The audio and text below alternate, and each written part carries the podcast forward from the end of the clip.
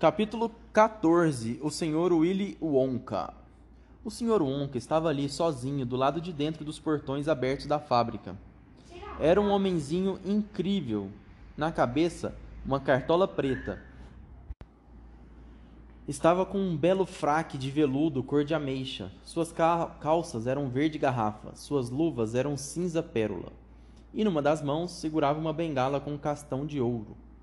Cobrindo o queixo tinha uma barbicha preta, tipo a minha, e um cavanhaque. Seus olhos eram incrivelmente brilhantes. Pareciam estar o tempo todo faiscando e cintilando para as pessoas. De fato, todo o resto dele era iluminado de alegria e felicidade. E como parecia esperto, era rápido, decidido e cheio de vida. Começou a fazer movimentos rápidos com a cabeça, balançando-a de um lado para o outro, observando tudo com aqueles olhinhos brilhantes. Com aqueles movimentos rápidos, parecia um esquilo, um daqueles velhos esquilos ágeis e espertos do parque.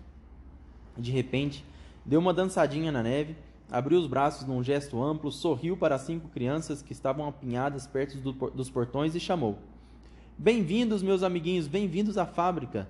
Sua voz era alta e soava como uma flauta. Por favor, entrem um de cada vez, convidou ele. Tragam seus pais, mostrem-me seus cupons dourados e digam-me seus nomes. Quem vai ser o primeiro? O menino gorducho deu um passo à frente. Sou Augusto Glup, ele disse. Augusto. Augusto, cumprimentou o Sr. Wonka, sacudindo a mão do menino para cima e para baixo com uma força incrível. Meu garoto, que prazer em ver você, encantado, fascinado, muito feliz por ter você, por ter você conosco. E esses são seus pais? Que bom, entrem, entrem, isso mesmo, atravessem os portões.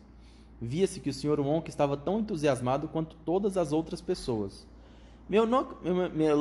meu, nome é Veroca Sal, apresentou-se a outra garota. Minha querida Veroca, como vai você? Que prazer. Você tem um nome muito interessante, não é? Sempre pensei que Veroca fosse uma espécie de verruga que nasce na sola do pé. Mas acho que eu estava enganado, não é verdade? Que gracinha. Você está com esse casaco de Vision. Estou muito feliz por você ter vindo. Meus queridos, hoje vai ser mesmo um dia emocionante. Espero que vocês se divirtam. Tenho certeza disso, sei disso. Seu pai como vai o senhor, senhor Sal e a senhora Sal? Encantado em vê-los aqui. Certo, o cupom está em ordem. Por favor, entrem. As duas outras crianças, Violeta Chataclete e Miguel Tevel, se apresentaram para mostrar seus cupons e quase tiveram o braço arrancado do ombro pelo, pelo cumprimento animado do Sr. Wonka. E por último, uma vozinha nervosa sussurrou: Charlie Bucket. Charlie! exclamou o Sr. Wonka. Muito bem, muito bem, ótimo. Então aqui está você. Este é o garoto que achou o cupom ontem, não é? Isso mesmo, isso mesmo. Li tudo nos jornais hoje de manhã. Em cima da hora, meu garoto. Estou muito feliz, muito contente por você. E este? E este, seu avô?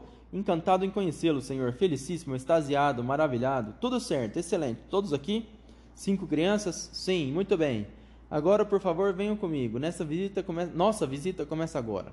Mantenham-se juntos, por favor, não se dispersem. Não gostaria de perder ninguém nessa altura dos acontecimentos. Ah, não mesmo. Charlie deu uma olhada para trás, por cima dos ombros, e viu os portões de ferro da entrada se fechando devagarinho. Lá fora, a multidão continuava empurrando e gritando. Depois daquela última olhada de Charlie, os portões bateram, impedindo qualquer visão sobre o mundo lá fora. Cá estamos! exclamou o Sr. Wonka, trotando na frente do grupo.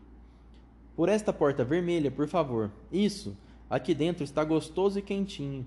Tenho que manter a fábrica aquecida por causa dos empregados.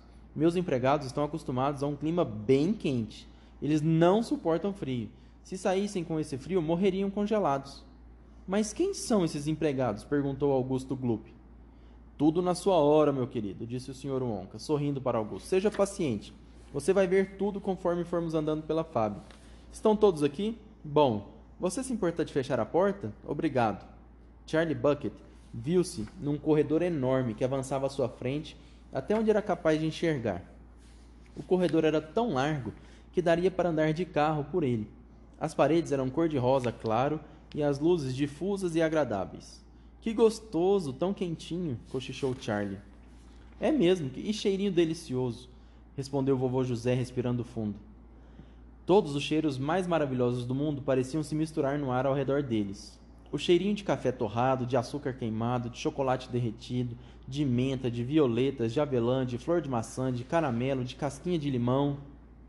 E lá longe, bem no fundo da fábrica fantástica, vinha um ronco abafado de energia, como se uma máquina monstruosa e gigantesca estivesse girando suas rodas numa velocidade espantosa. Este, minhas queridas crianças, disse o Sr. Wonka, levando a voz além do barulho. Este é o corredor principal. Por favor, pendurem seus casacos e chapéus naqueles cabides ali. E sigam-me, por favor. Ótimo, todos prontos? Então venham, lá vamos nós. Ele saltitava pelo corredor e a cauda do fraque de veludo de cor de ameixa ia balançando atrás dele. Os visitantes iam correndo atrás dele. Pensando bem, era um belo grupo. Havia nove adultos e cinco crianças, quatorze ao todo. Dá para imaginar a quantidade de empurrões e esbarrões pelo caminho, todos tentando acompanhar aquela figurinha veloz à frente deles. Venham! exclamava o Sr. Wonka. Mexam-se, por favor, nunca vamos conseguir dar a volta inteira se vocês continuarem nessa moleza. Logo ele virou à direita, entrando num corredor mais estreito. Depois virou à esquerda, depois de novo à esquerda, depois da direita, depois à esquerda, depois à direita, depois à direita, depois à esquerda. Parecia um gigantesco labirinto de coelhos, com corredores saindo por todos os lados. Não largue minha mão, Charlie, sussurrou o vovô José.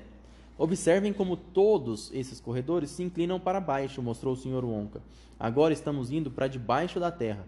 Todas as salas mais importantes da minha fábrica ficam muito abaixo da superfície.